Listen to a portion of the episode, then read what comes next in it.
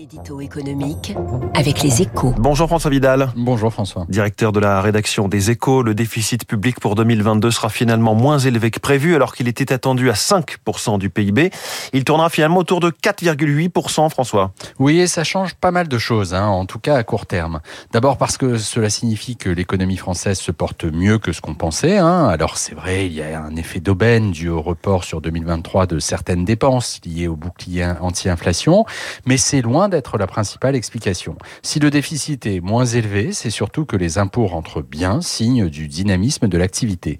L'impôt sur les sociétés a ainsi rapporté 7 milliards de plus que prévu à l'État.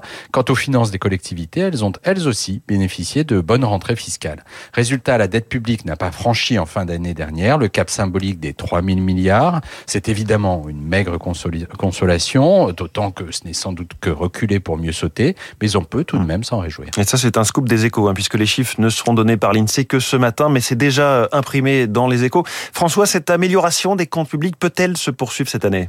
Ben, Ce qui est sûr, c'est que cela donne un peu d'air à Bercy. Hein. Le point de départ étant meilleur que prévu, il sera un peu moins difficile de contenir le déficit public à 5% du PIB cette année, comme Bercy s'y est engagé. Mais ce n'est pas gagné pour autant, hein, car si la croissance résiste, elle est attendue autour de 0,6% désormais selon la Banque de France, le budget 2023, lui, a été construit sur une hypothèse de plus 1% qui reste pour le moment plutôt optimiste. Pour tenir le cap sur les comptes publics, il est donc plus que probable que le gouvernement devra tout de même couper dans les dépenses, surtout que la Commission européenne a déjà prévenu, elle attend des États membres qu'ils renouent au plus vite avec la discipline budgétaire.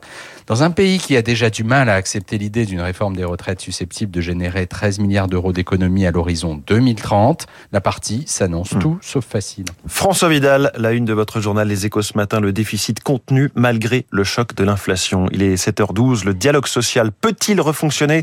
Patrick Martin, numéro 2 du MEDEF et qui brigue la place de numéro 1, est la star de l'écho dans quelques secondes.